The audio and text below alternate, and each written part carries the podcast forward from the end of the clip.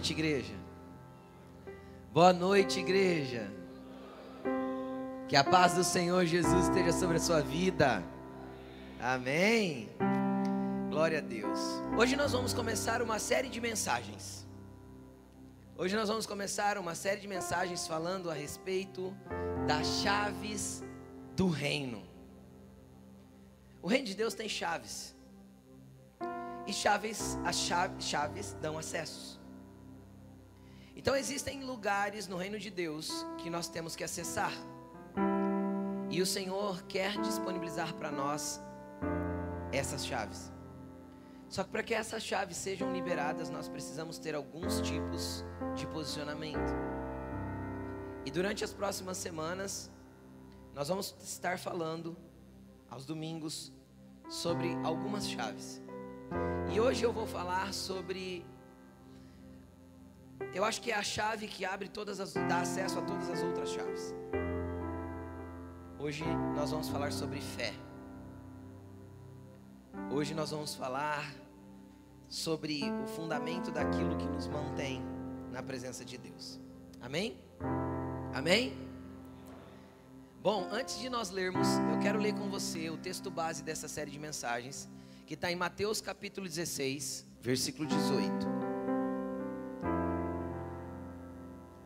Mateus 16, 18 e 19. Isso aqui é o que fundamenta essa série de mensagens e eu quero que você preste atenção para que fique claro para você. Veja bem,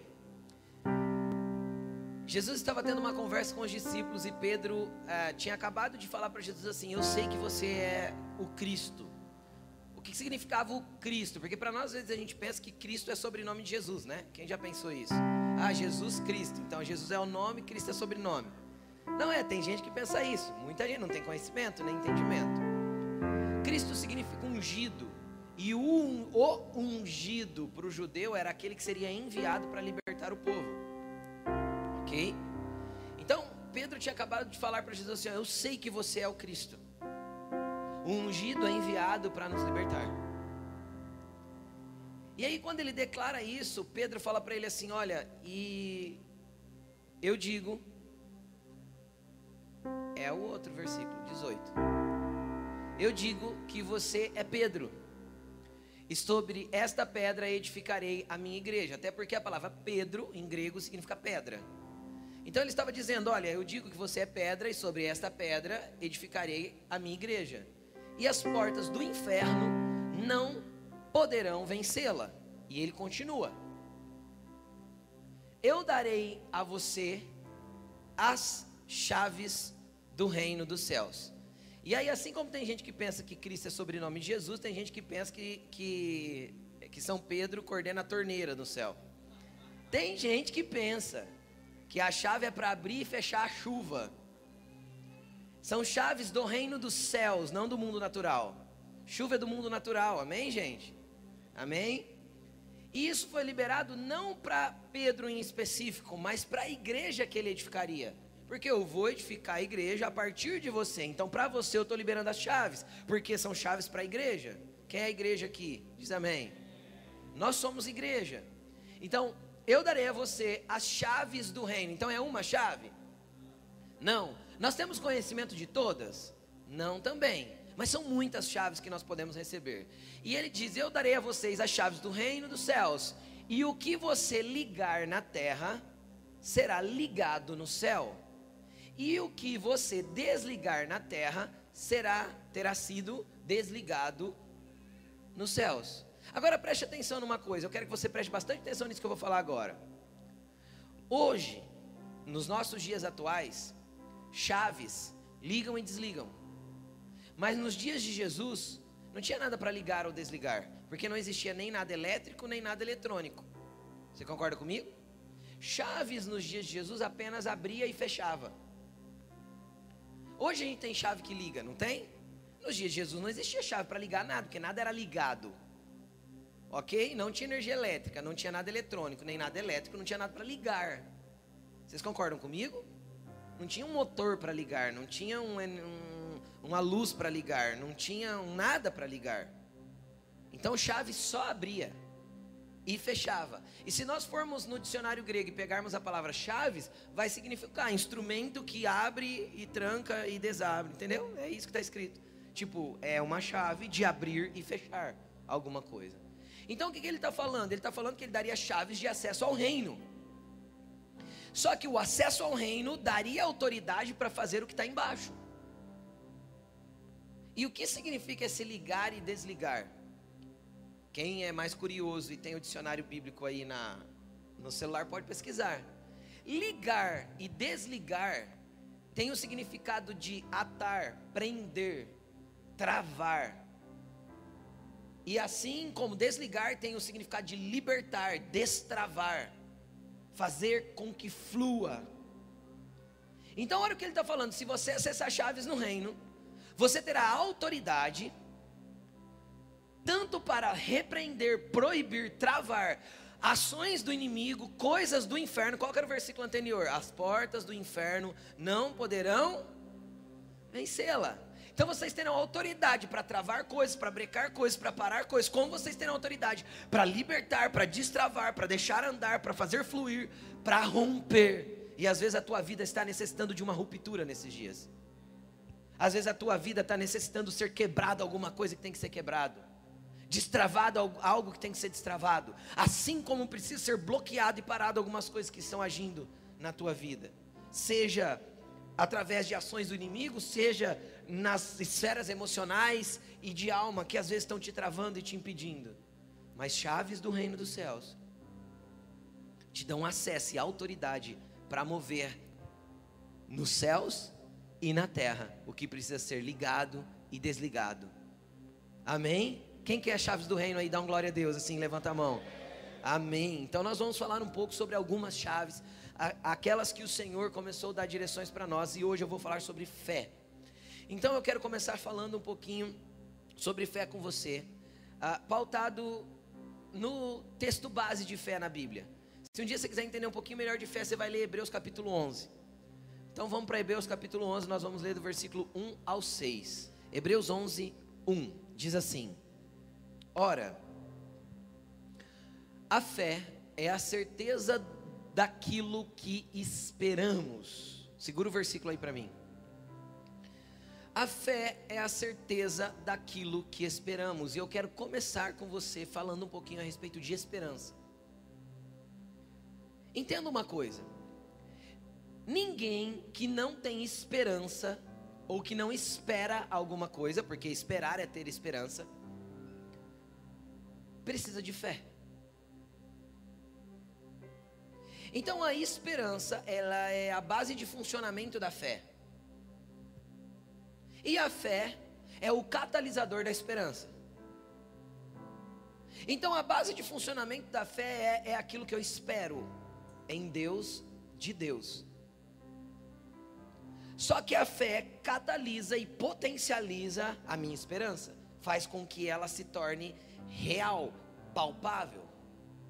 A fé faz com que a minha esperança se torne certeza.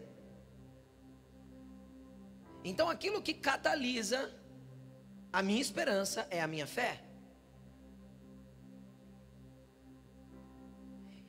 E muitas vezes a gente não entende bem o que é esperança. Cara, esperança é basicamente o fundamento da existência humana. Como assim, pastor? Cara, quem não quer nada e não quer chegar em lugar nenhum, e não tem mais desejo nenhum na vida, e não pensa em mais nada, ele perdeu as esperanças. E quem perde as esperanças, não sobra nada além de morrer.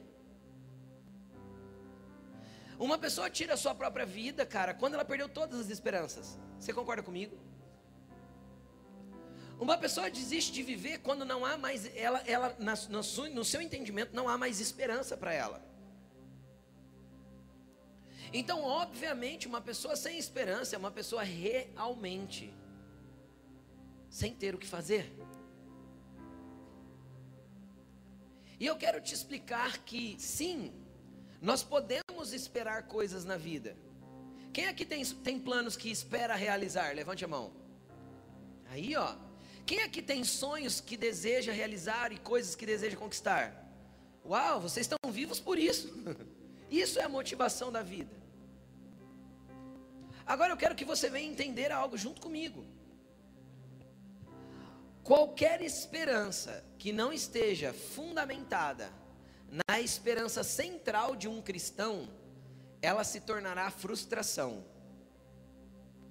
Qualquer esperança que não esteja pautada na esperança central que alguém que segue a Cristo tem que ter, ela se tornará possivelmente uma frustração.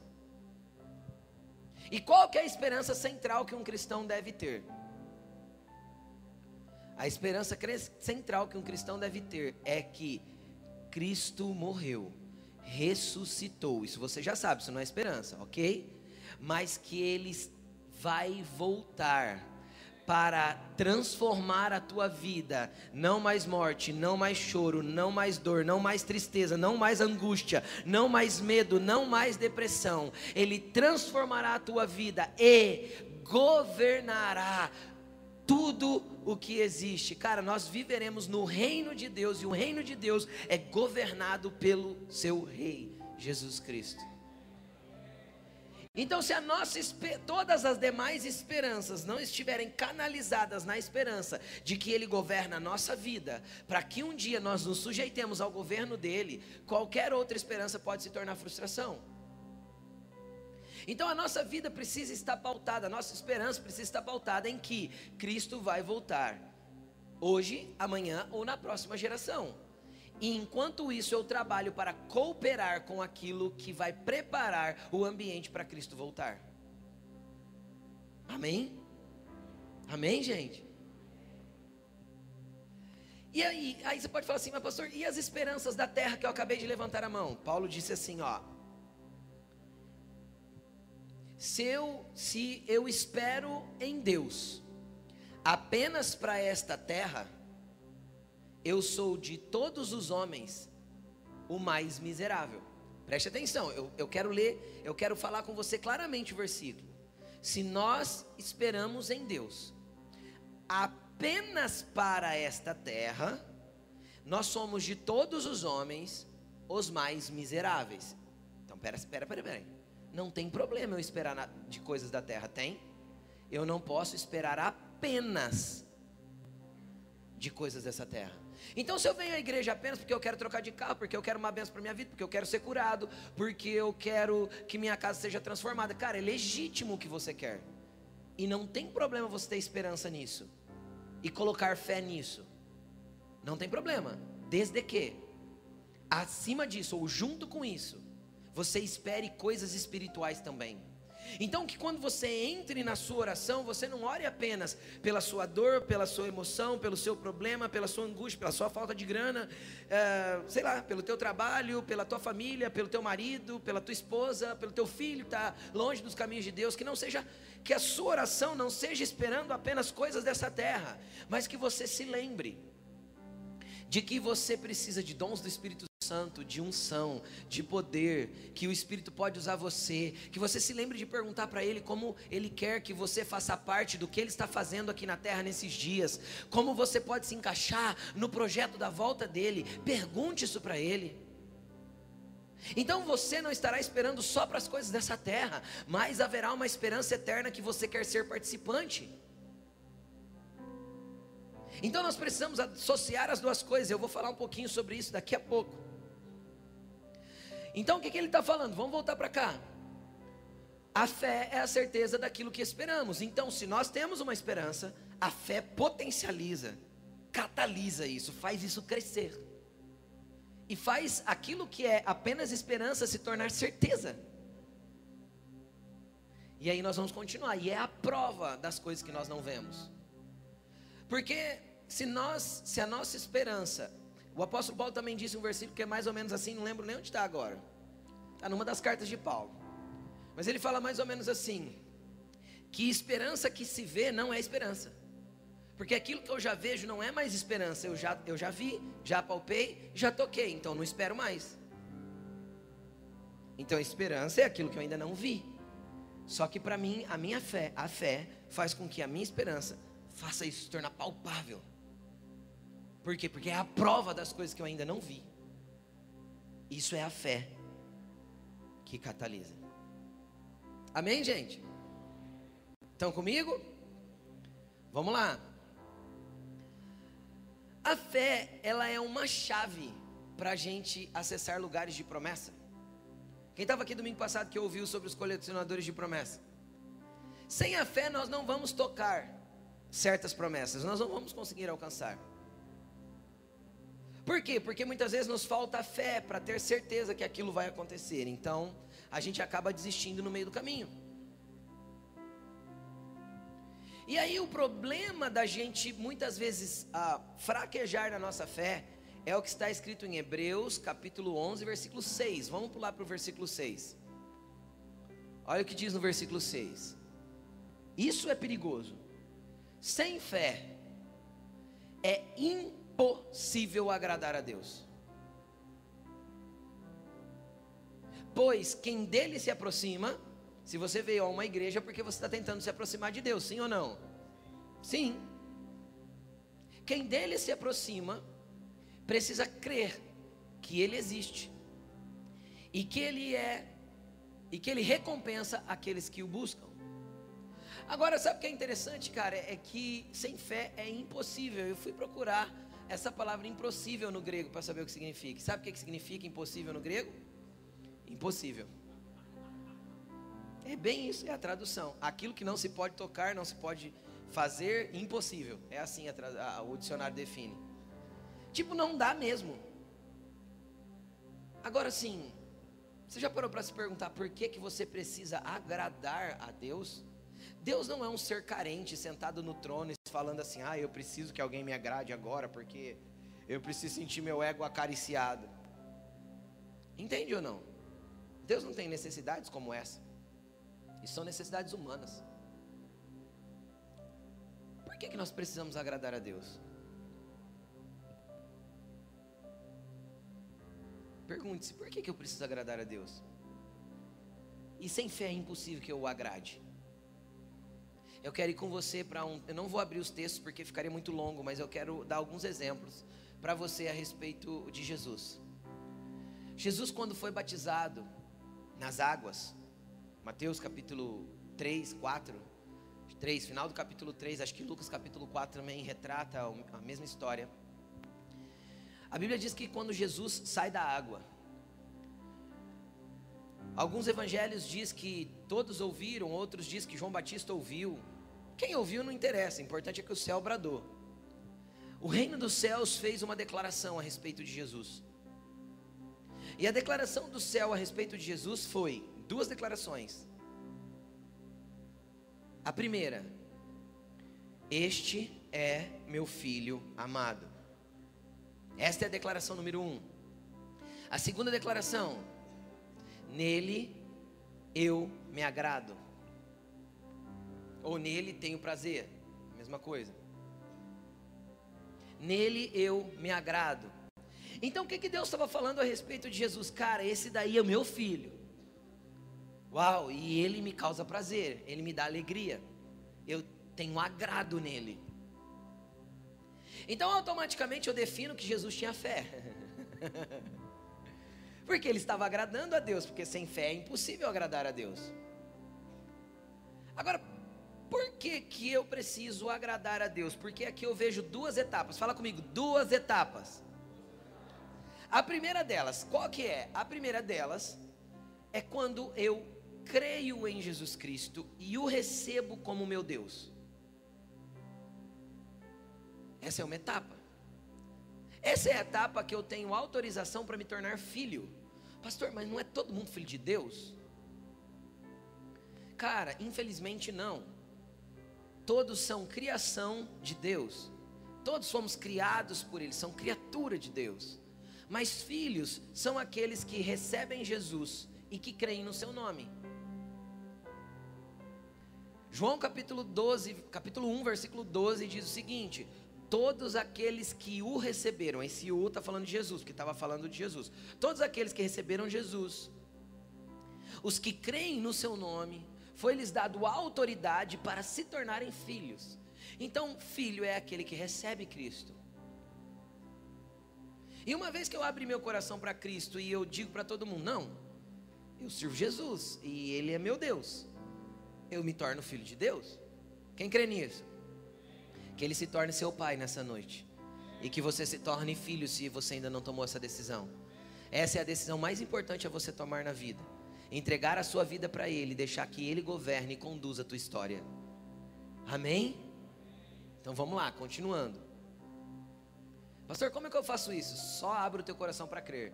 Jesus, eu creio em você, no teu sacrifício, no teu perdão, na tua redenção. E eu quero te ter como meu Senhor. Pronto. É simples assim, pastor? É só abrir o coração mesmo. Para que ele possa entrar e começar a mexer na tua vida. Só que nós temos uma segunda etapa. A primeira etapa é se tornar filho, ok? Este é meu filho amado. E hoje ele fala para, creio que para todos aqui, se não para a maioria, você é meu filho amado. Você é minha filha amada. Porque o amor de Deus não está pautado naquilo que fazemos, nem no que nós somos. O amor de Deus nos amou primeiro, quando ainda éramos pecadores. Então entenda uma coisa: o amor de Deus se, estende ao mundo inteiro. Pastor, e o assassino?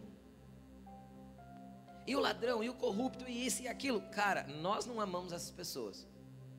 Deveríamos amar, mas não amamos. Jesus ama. E se uma pessoa dessa se arrepende das suas obras más, vai morar na mesma eternidade, no mesmo céu que você.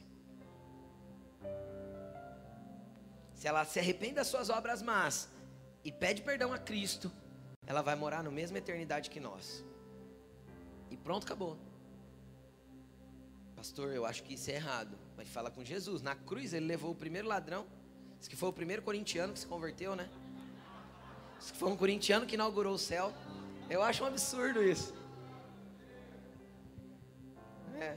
Eu sou corintiano também, tá bom? Se os corintianos ficaram bravos, eu sou corintiano. Mas vamos continuar.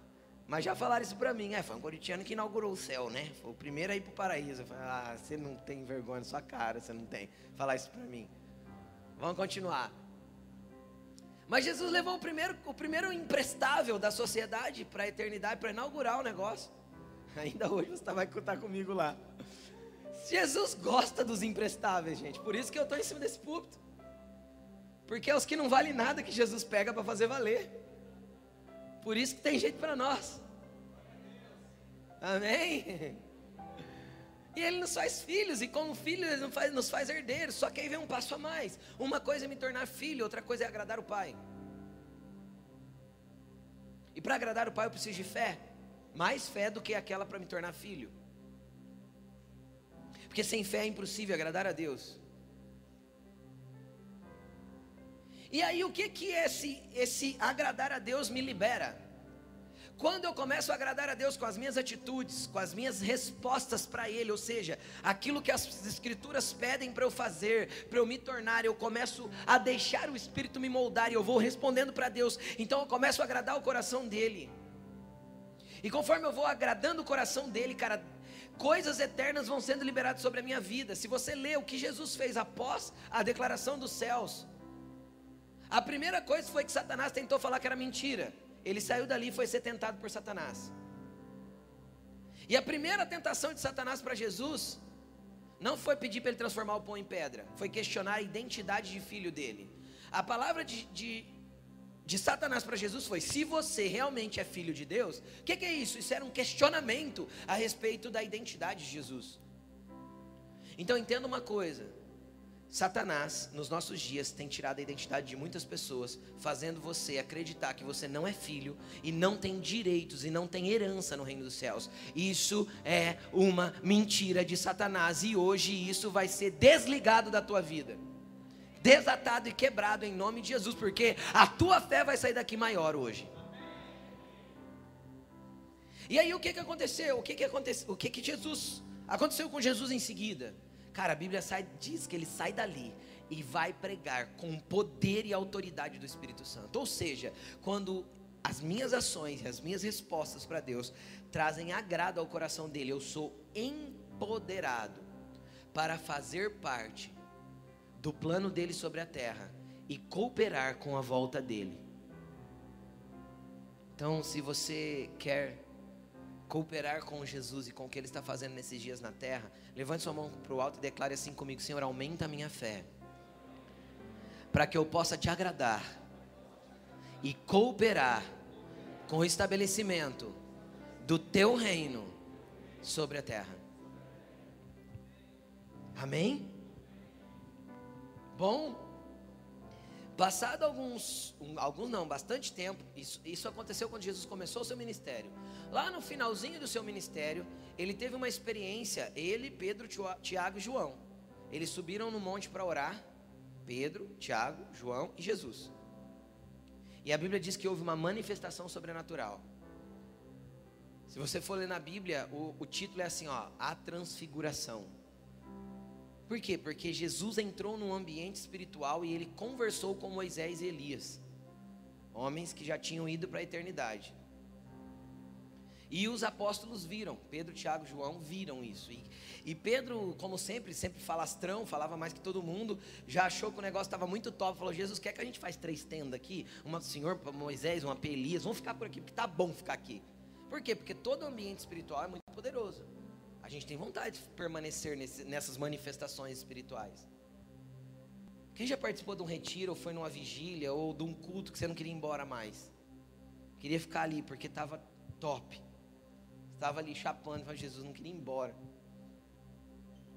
Só que a manifestação é dada para que a nossa fé aumente, para que a gente possa manifestar a nossa fé no nosso dia a dia. E aí ali também vem uma declaração, eu acho interessante a declaração que vem. Que fala assim, ó, o céu declara: Este é meu filho amado. Ou seja, você não deixa de ser filho. A filiação permanece. Aí a próxima fase de Deus foi: ouçam-no. Nas traduções vai da antiga, vai estar, a ele ouvir. Ouçam o que ele está dizendo. Sabe, querido, conforme você caminhar agradando a Deus, Deus vai começar a te empoderar de coisas que as pessoas vão parar para te ouvir, para te ver, para aprender com você. Você será um exemplo para outras pessoas. Então, conforme você for andando com Deus e Deus for se agradando de você, aquilo que você pode manifestar do reino de Deus vai ampliando. Então, a tua esperança come, começa a ser cada vez mais vertical. E a manifestação da esperança que você tem no horizontal, ou seja, para as coisas da terra, vão acontecendo gradativamente na sua vida. Quem crê nisso? Então a esperança tem dois focos. Eu, eu tenho a esperança em Cristo e das coisas espirituais do reino dos céus, assim como eu tenho a esperança para as coisas da terra. Se eu espero em Deus só para essa terra, eu sou um miserável. Mas se eu, eu equilibro as duas esperanças, a vertical e a horizontal, a fé precisa ser o catalisador para ampliar isso tudo. Amém? A fé é tão importante, cara, que quando a gente vê Jesus exercendo seu ministério, a gente vê ele falando pelo menos umas 50 vezes no Novo Testamento, na, nos Evangelhos: A tua fé te salvou, a tua fé te curou. A tua fé, a tua fé, a tua fé, ele sempre transferiu a manifestação do milagre para a fé. Deixa eu abrir um parênteses. Quem aqui acredita? Não precisa, vou perguntar não. Mas muitos de nós acreditam que Jesus pode realizar alguma coisa sem a, sem a intervenção da nossa fé? Isso é possível? Já aconteceu na Bíblia, inclusive. Lázaro não tinha fé para ser ressurreto, tinha? Ele estava morto. Como eu posso pedir para um morto ter fé? Ah, mas Marta e Maria, irmãs de Lázaro, tinham fé. Não tinham, não. As duas estavam desesperadas. E desespero é quando eu perdi o quê? A esperança. Sem esperança eu não tenho fé. A base da fé é a esperança e a fé é o catalisador da esperança, aumenta ela. Maria e Marta estavam desesperadas. Se o Senhor tivesse aqui, meu irmão não teria morrido. Marta, ele vai ressuscitar. Eu sei, lá na ressurreição, no fim dos dias, ele vai ressuscitar. Não, Marta. Não tinha fé ali. Ali era um ambiente de descrença completo. Jesus vai para a porta do túmulo, fala assim: abre a porta do túmulo. Era, era um buraco cavado numa rocha, era assim que eles enterravam. E põe uma pedra na frente. Tira a pedra. Aí todo mundo olha e fala assim: Jesus, faz quatro dias, já Está cheirando mal aí o negócio. Ele fala, tira a pedra. Aí Lázaro sai para fora. Aí Jesus usa a mesma palavra do ligar e desligar. Jesus olha para as pessoas que estão em volta e fala, Lázaro estava todo enrolado em faixa. Eles falam assim, ó, desatai-o ou desligai-o e deixai-o ir. Ou seja, libera os pés dele para caminhar agora, porque ele está livre. Por que, que eu estou falando tudo isso? Porque Jesus pode operar num ambiente de desesperança, sem fé de ninguém. Ele pode fazer isso? Pode. Só que enquanto eu tenho um exemplo desse na Bíblia, eu tenho 50 dizendo: a tua fé te salvou, a tua fé te curou, a tua fé te transformou, a tua fé, a tua fé, a tua fé. Ou seja, o, o, a probabilidade de Jesus operar um milagre através da fé é muito maior do que num ambiente de incredulidade. Entende ou não? 50 vezes maior, no mínimo. Então repita assim comigo: a fé também é um catalisador de milagres. É, que isso fica claro nas escrituras. Então, aumente a sua esperança e creia que Deus ainda pode intervir na tua vida. Essa cura que você acha que você não vai ser curada nunca, Jesus tem cura para te dar. Exerça a sua fé, creia. Mas vamos continuar. Também existiu pelo menos cinco vezes que Jesus falou que a fé de pessoas era pequena. Espera aí, se Jesus falou que eles tinham pouca fé ou a fé deles era pequena, significa que fé tem medidas. Você concorda comigo? Se é pequena, também pode ser grande, também pode ser média, também pode ser enorme. Se tem o pequeno, é porque tem as demais, os demais tamanhos. É porque tem um padrão de medida. Por isso que eu posso caracterizar alguma coisa pequena, porque eu tenho como mensurar, como medir. Então tem fés pequenas e fés grandes. Agora, veja bem, quando isso aconteceu?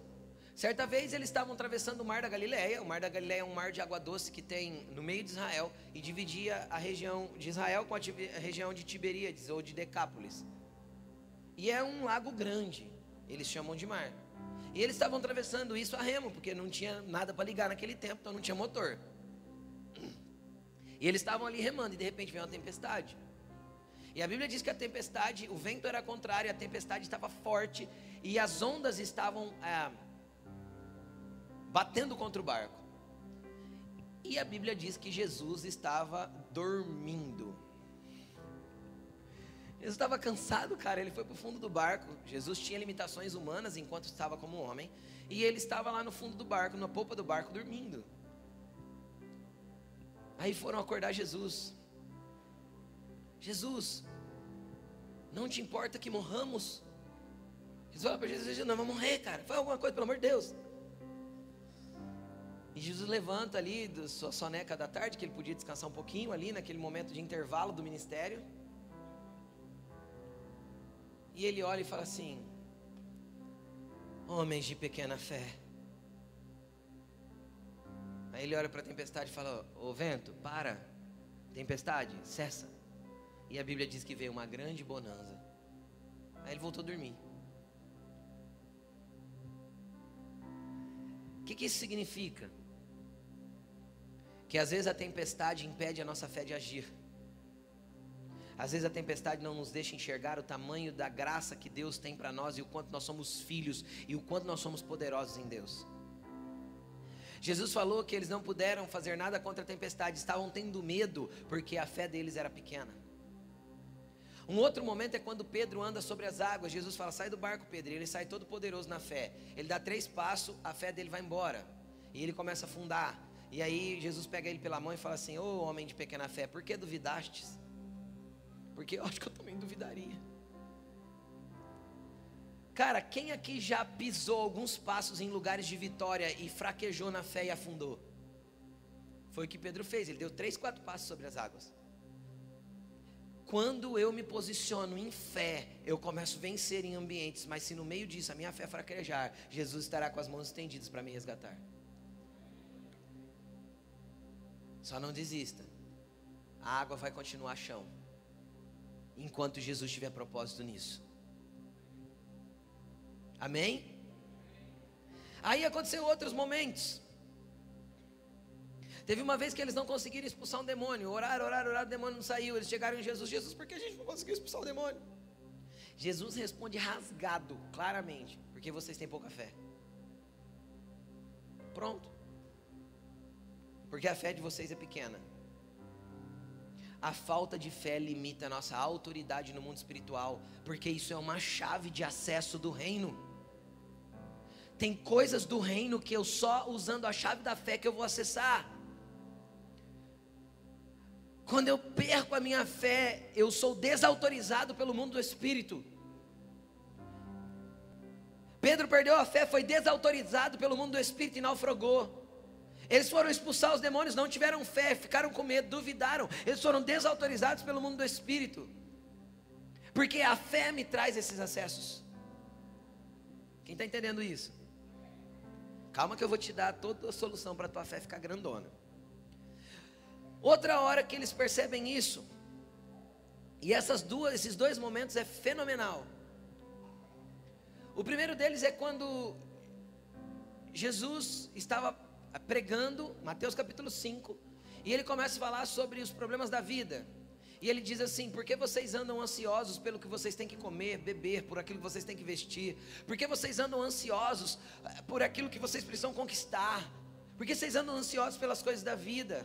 Olha, os passarinhos não plantam, não colhem, não falta alimento para eles. Olha as flores do campo, hoje elas existem, amanhã elas murcham e secam. E no entanto, foi o Pai Celestial que cria cada uma delas, uma mais linda que a outra. Vocês são muito mais importantes que as aves e muito mais importantes que as plantas. Homens de pequena fé. Cara, sabe por que a gente tem ansiedade de ficar preocupado com amanhã? Porque a gente não crê que Deus pode prover. Sabe por que o boleto de amanhã faz a gente não dormir? Porque a gente não acredita na provisão divina, a gente não tem fé. Sabe por que a gente fica ansioso pelas coisas da vida? Porque a gente não confia que a nossa vida está na mão dele e ele que é dono de todas as coisas e o cuidador de quem nós somos. Sabe por que a gente fica ansioso, tem crise de ansiedade, dá desespero? Porque a gente não confia a gente não está bem certo em quem tem crido e bem certo que é poderoso para executar tudo e muito mais, além daquilo que a gente pensa ou pede. Declare isso comigo. Estou bem certo em quem tenho crido. Estou bem certo que é poderoso para realizar tudo e muito mais além daquilo que eu penso ou peço. Cara, esse é o teu Deus. Para que ficar ansioso com amanhã? Garante para mim que amanhã você vai estar tá vivo? Se você garantir para mim que amanhã de manhã você está vivo, então você pode se preocupar com amanhã. Do contrário, já basta cada dia o seu próprio mal.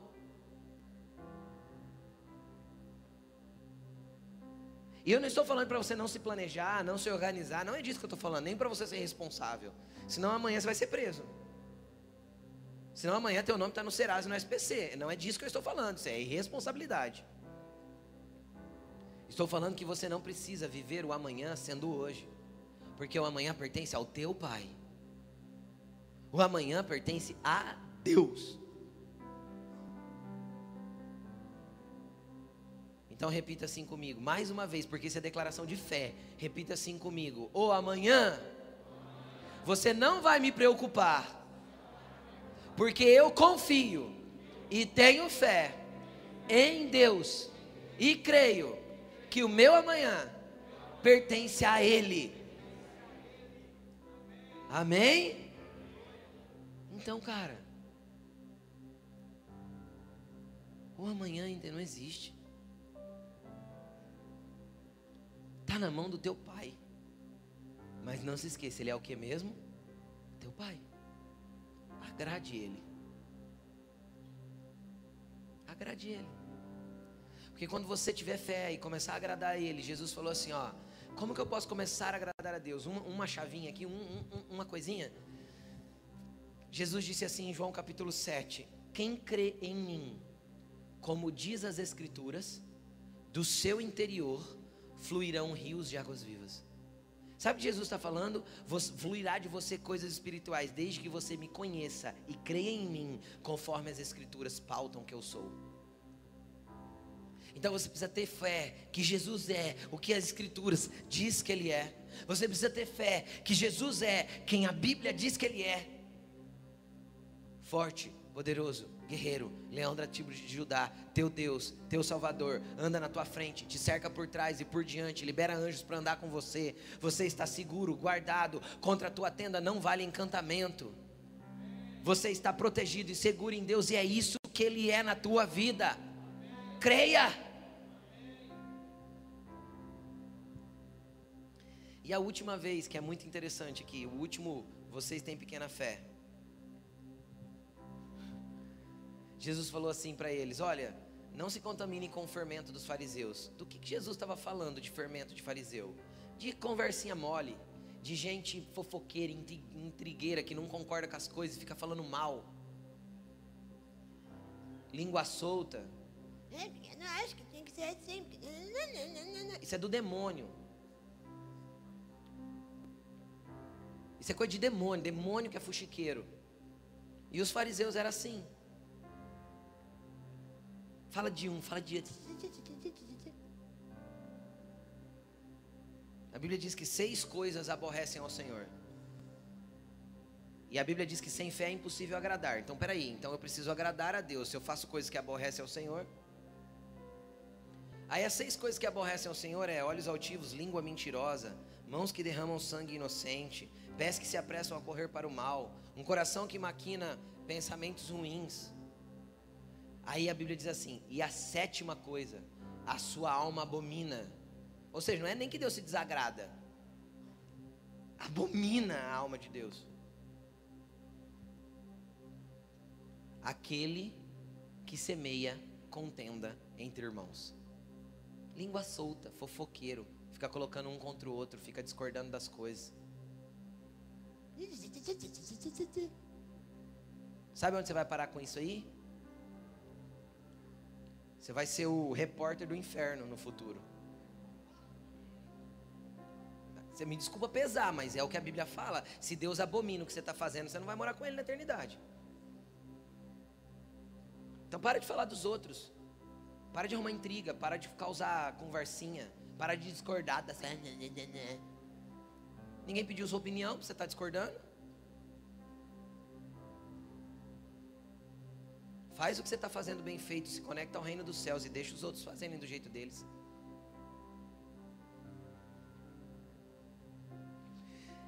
Aí eles estavam, Jesus falou para ele, cuidado, cuidado com o fermento dos fariseus. Aí eles não entenderam. Eles começaram a conversar entre si assim: já que Jesus está falando que é de pão, que a gente, a gente esqueceu o pão, eu acho que gente, você não comprou pão, João? Eu não. Ô Pedro, eu falei para você comprar.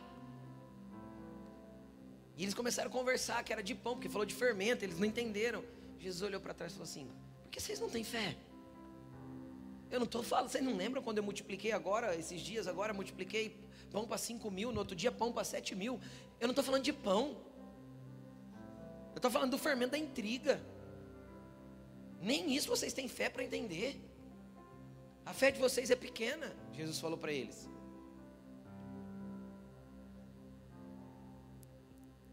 Então, se a fé é pequena, tem como a gente trabalhar para a fé ser grande. Eu quero que com muita verdade no teu coração, você possa dizer para o Senhor assim: Senhor, eu quero crescer na minha fé. Fala para Ele. Olha o que diz Romanos capítulo 12, versículo 3.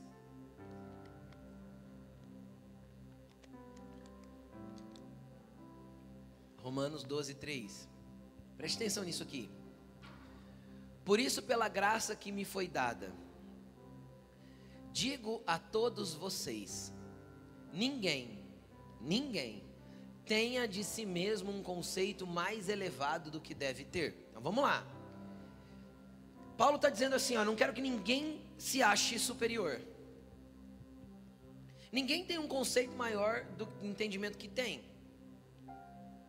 E eu quero abrir um parênteses aqui, vou ajudar Paulo nos nossos dias. Vou, vou, vou, vou deixar a Bíblia contemporânea agora para a nossa realidade. Que também ninguém ache de si mesmo menos do que é. Porque eu vejo que Satanás nesses dias não trabalha. Tem os arrogantes, os soberbos e os presunçosos. Esses daí a Bíblia diz que Deus resiste. Deus resiste ao soberbo, mas dá graça ao humilde. Então, quem é arrogante, soberbo, presunçoso, Deus põe a mão no peito e Deus para. Porque resistir a Deus é impossível. Ok, ele está falando, não se achem mais. Só que também não se ache menos. Porque Satanás tem trabalhado nesses dias um sentimento de inferioridade para te arrancar do lugar que você tem em Deus, para te tirar do lugar que você é de filho, para matar a tua fé, para derrubar a tua esperança, para te colocar num lugar de desespero. Então, sim, Jesus tem algo para a tua vida e não perca esse lugar. Você tem uma identidade em Deus. O céu continua a bradar a teu respeito. Você é meu filho, minha filha amada. Esse é o teu lugar. E por isso você pode ter fé e ter esperança. Então Paulo está dizendo: ó, ninguém tem um conceito maior, mais elevado do que deve ter. Mas também não tem menor. Aí é o meu complemento, versão 2 Rodrigo, né? capítulo 12, versículo 3, né? Abrindo um parênteses. Mas vamos lá. Mas, ao contrário, tenha um conceito equilibrado, de acordo com a medida da então a fé precisa trazer um equilíbrio de quem eu sou em Cristo. A minha fé vai me deixar num conceito equilibrado. Eu sei quem eu sou, o que, que eu já cessei, o que, que eu conheço de Deus, que entendimento eu tenho. E vai me dar um conceito equilibrado a respeito de mim mesmo. Com isso eu não vou me achar e não vou querer pisar em ninguém, mas também não vou me achar inferior a ponto de me deixar ser pisado por Satanás, pelos demônios, pelo desespero, pela angústia, pelo medo, pela depressão, por tudo aquilo que vem assolando a alma do ser humano, por se achar inferior naquilo, no lugar que Deus já te colocou. Ei, você é filho do, de Deus, amém? Aí o que, que acontece? Nós temos que ter uma medida segundo aquilo que Deus estabeleceu para nós. E sabe o que é interessante em tudo isso para a gente fechar, para a gente poder falar sobre fé, como crescer a fé? Por que, que nós temos que ter fé e esperança? Muitas vezes que Jesus foi curar pessoas, ele chegou na pessoa e falou assim: O que queres que eu te faça? Cara, o que mais me intriga é eu ver, por exemplo, um homem chamado Bartimeu. Jesus estava passando pela rua, cara, esse cara começou a gritar: Jesus, filho de Davi, tem misericórdia de mim. Ele foi um regaço. Os outros falavam assim: para de gritar. E ele gritava mais alto ainda, a Bíblia fala. Jesus parou, foi até ele e falou assim: O que queres que eu te faça? Eu fico pensando, cara, o aleijado grita para Jesus e Jesus pergunta o que ele quer. É a mesma coisa da gente parar o sorveteiro e perguntar assim: tem sorvete? Entende? E por que Jesus faz a pergunta? Porque Jesus queria saber o que ele esperava. Sem a esperança certa, nós não recebemos aquilo que buscamos. O que Jesus estava perguntando para ele: O que você quer de mim? O que você espera de mim? Qual que é a tua esperança ao meu respeito? É só ser salvo? Bartimeu podia ter respondido: Não, Jesus, eu quero receber a salvação. Ele ficaria sentado naquela situação de mendigo a vida toda e seria salvo no fim da vida. Credo, pastor. Uhum porque ele só esperou em Jesus ser salvo. Vamos deixar bem simples para que a gente possa entender? Ah, um dia quando eu morrer eu vou morar no céu com Jesus. E isso a salvação te garante. Você crê em Jesus, abrir o coração para Ele, beleza. Mas se é só isso que você espera de Jesus, é só isso que você vai ter.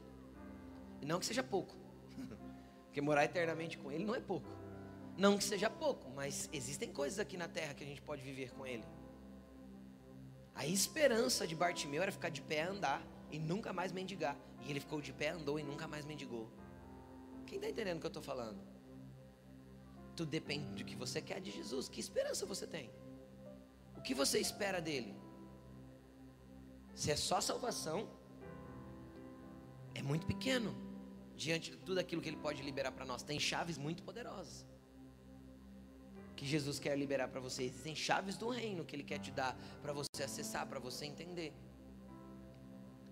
E tem coisas que você vai acessar que depois que você entender, você vai falar assim: eu nunca mais desisto de Cristo. Eu vou te dar um exemplo para que você entenda. Se vocês perguntassem assim para mim, pastor, você acredita no céu mesmo?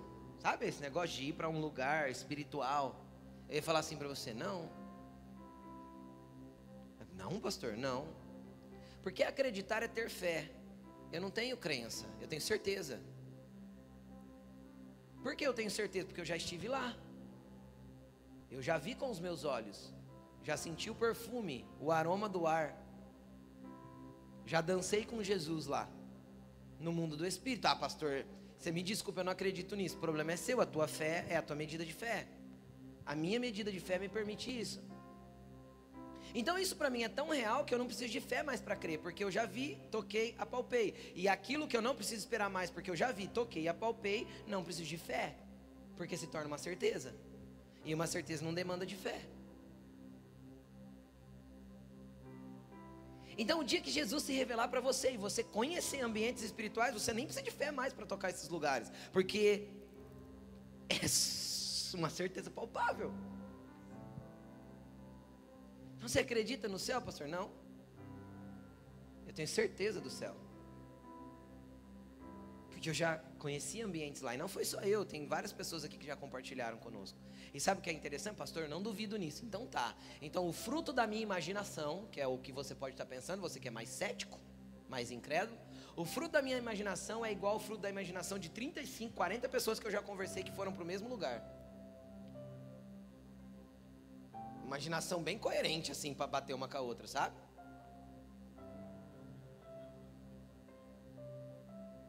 O ano passado eu estava lá em, Campinas, na reunião da nossa mesa lá, a gente estava conversando, e um pastor amigo nosso lá de São Paulo estava com Covid, e vou contar esse testemunho para você entender. Estava com Covid, e aí o médico chegou no quarto e falou assim para ele: Ó, oh, nós vamos precisar te entubar não dá mais, você vai precisar entrar no tubo. E ele falou assim para o médico: Antes de vocês fazerem isso, eu gostaria que vocês se retirassem do quarto, porque eu quero fazer uma oração. E todos saíram e ele ficou sozinho. E ele orou o seguinte: Senhor, se chegou a minha hora, eu estou pronto para ir embora. Quero estar com você eternamente. Que a morte para nós é lucro. Voltar para casa é maravilhoso. Ele falou, Senhor, mas se eu sou útil aqui na terra ainda, e se o Senhor tem coisas para eu realizar aqui, eu peço que o Senhor intervenha na minha vida. Ele acabou a oração, entrou um enfermeiro no quarto e falou assim para ele: é o sobrenome dele, Feitosa. Ele falou, falou para ele: Feitosa, nós não vamos te entubar. Eu não deixei. Falei para o médico que eu quero cuidar de você mais um pouco. Ou seja, Deus interviu na hora. Tá bom? Ele não entubou. E ele continua em oração. Nas três madrugadas seguintes, às duas horas da manhã em ponto, preste atenção no que eu vou falar. Primeira madrugada, às duas horas da manhã, ele sentiu a cama dele começar a chacoalhar. E de repente ele se viu num ambiente espiritual. E ele começou a contar para nós lá na mesa e começou a chorar. Gente, eu entrei num jardim. E o ar era tão limpo e tão refrescante. E Jesus falava assim para mim: respira desse ar, porque esse ar vai limpar os seus pulmões. Três noites seguidas ele foi para lá às duas da manhã e voltou às seis. O corpo ficou lá, tá bom, gente? É no ambiente do espírito. Em três dias ele estava tendo alta. O pulmão dele ficou limpo em três dias.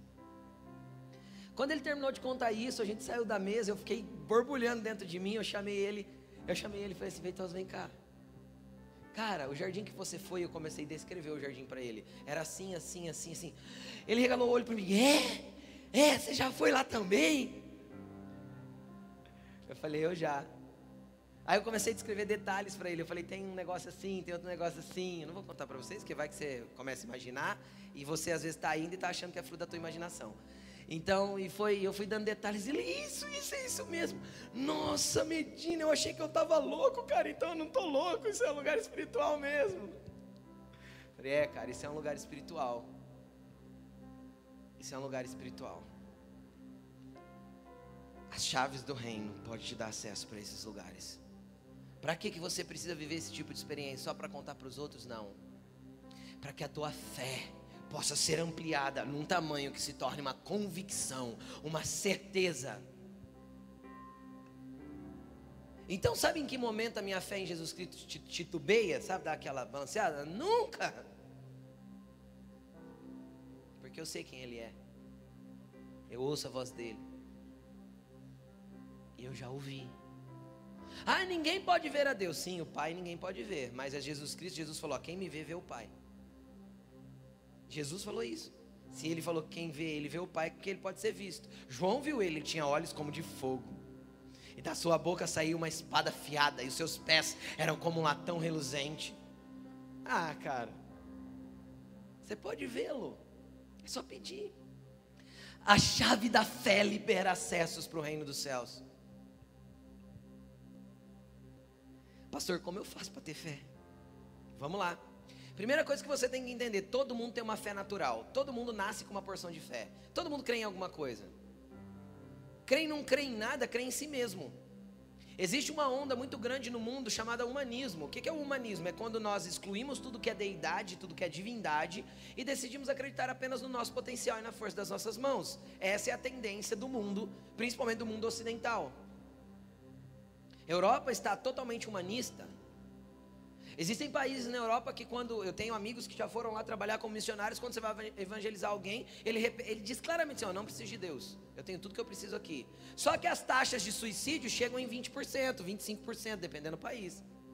Então eles precisam de Deus, é só que eles acharam que aquele vazio que eles sentem pode ser preenchido com coisas naturais. Então eles esperam apenas para as coisas dessa terra, são miseráveis. Entenderam? E o humanismo leva a gente a achar que a gente pode viver uma vida independente de, de Deus. Então a gente tem fé em si próprio. Tem fé no nosso dinheiro, tem fé no nosso currículo, tem fé em outras coisas que são palpáveis, mas todo mundo vai colocar fé em alguma coisa. Até o ateu tem fé. Porque eu acho muito engraçado ateu. Porque ele consegue brigar com aquilo que ele não acredita que existe. Cara, é muita fé, mano. Que jeito eu posso brigar com aquilo que eu sei que não existe? Vem cá, meu amigo imaginário, eu vou te dar um soco agora porque eu te odeio. Tipo assim, entende? Então, eles acreditam que Deus não existe, mas eles brigam contra aquilo que eles acreditam que não existe. Como eu posso militar uma guerra contra aquilo que eu nem acredito que existe? Pegou o que eu estou tentando dizer ou não? Cara, a fé deles é grande pra caramba. Em quem que eles acreditam? Em Deus a ponto de brigar contra ele. Pronto. É simples assim. Todo mundo tem fé. Até fé que Deus não existe. Mas é fé. Então essa é a fé natural. Se você for num boteco agora lá, tiver meia dúzia de bêbados, e perguntar assim, quem aqui crê em Deus? Não é assim? Todo mundo crê, todo mundo tem uma base de fé. Ok? A fé é algo que está intrínseco no ser humano.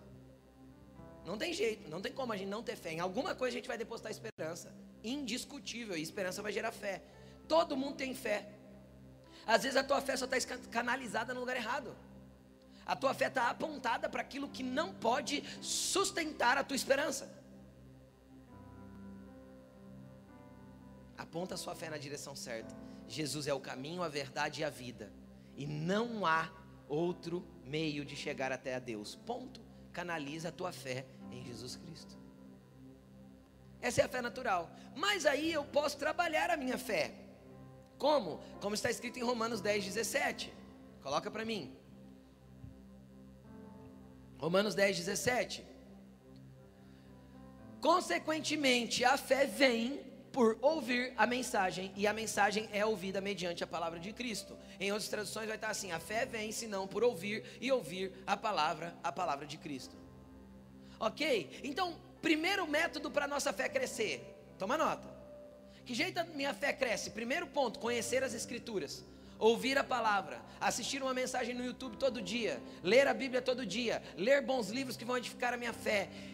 Conheça a Cristo. Ele falou assim: ó, quem crê em mim, como as escrituras dizem, do seu interior fluirão rios de água viva. Então conheça as escrituras. Não tenha uma fé burra que, que é fé burra, pastor? Fé burra é aquela fé que não tem base de conhecimento para crer. Por que o cristão nutre uma fé burra? Porque o cristianismo é a única religião que tem o Espírito Santo. Então, quando você vem, o Espírito Santo te toca, você abre o teu coração para a fé. Só que aí você acha que por causa do toque do Espírito Santo você não precisa ter base de conhecimento daquilo que você crê. E isso é burrice. Mergulha na Bíblia, mergulha nas Escrituras, conheça Deus, entenda quem Jesus é, tenha entendimento das Escrituras, busque revelação do Espírito Santo a partir das Escrituras. A fé vem por ouvir, ouvir a mensagem de Cristo. Cresça, nutrindo o ambiente da mensagem entrando em você. E isso vai fazer a sua fé ficar forte, ficar grande, aumentar. Amém, gente? Qual que é a segunda coisa que eu preciso fazer para minha fé aumentar? Judas, versículo 20. Olha o que diz Judas, versículo 20. Edifiquem-se, porém, amados, na santíssima fé. Edifiquem-se como? Na fé. Como que eu edifico a fé? Edificar é fazer crescer, não é? Aumentar. Como eu edifico a fé? Orando no Espírito Santo. Pastor, eu não falo em línguas ainda, então você vai ser batizado hoje, porque isso edifica a sua fé. E o Espírito Santo tem prazer em te dar aquilo que aumenta a sua fé. E aí você vai estar trabalhando lá na frente do teu computador e você vai estar falando em línguas. Aí você vai estar dirigindo seu carro e você vai estar falando em línguas, orando no Espírito. E não precisa dar grito para ninguém, não. Pode orar no Espírito e em Espírito. Só lá dentro. Entenderam ou não? E você pode estar conectado com o Espírito de Deus e isso vai fazer a sua fé ser fortalecida. Então a palavra te dá sustentação e aí você bomba ela com a oração em línguas, orando no Espírito. Pastor, e se eu não oro no Espírito ainda? A Bíblia diz: buscai com zelo os melhores dons, busca o dom de línguas. Fala, Jesus, eu quero ser batizado, eu quero receber o dom de línguas. Vamos lá, continuando. 1 Coríntios 12, 7. 7, 8 e 9. Nós vamos ler. A cada um, porém, é dada a manifestação do Espírito visando o bem comum. Está falando da manifestação do Espírito através dos dons. Pelo Espírito, a um é dada a palavra de sabedoria, a outro, pelo mesmo Espírito, palavra de conhecimento. A outro, então fé é um dom do Espírito Santo. Então, além de você fortalecer ela com a palavra e, e bombar ela com a oração em línguas, você pode buscar o dom da fé. É um dom espiritual. Senhor, eu quero o dom da fé. Então você pode buscar o dom da fé. E o dom da fé vai fazer com que você cresça nas coisas que Jesus tem para te dar. Então existem pelo menos três bases aí para você desenvolver a sua fé e ela ficar poderosa. E aqueles que fizerem isso estão agradando a Deus. E aqueles que agradam a Deus são cheios do poder do Espírito Santo e começam a fazer coisas poderosas para Deus. Então, querido, a salvação é pela graça. Mas a ampliação da fé é mediante aquilo que agrada o coração de Deus. Entendeu? E aí a sua fé vai crescendo, crescendo, crescendo e se desenvolvendo nele.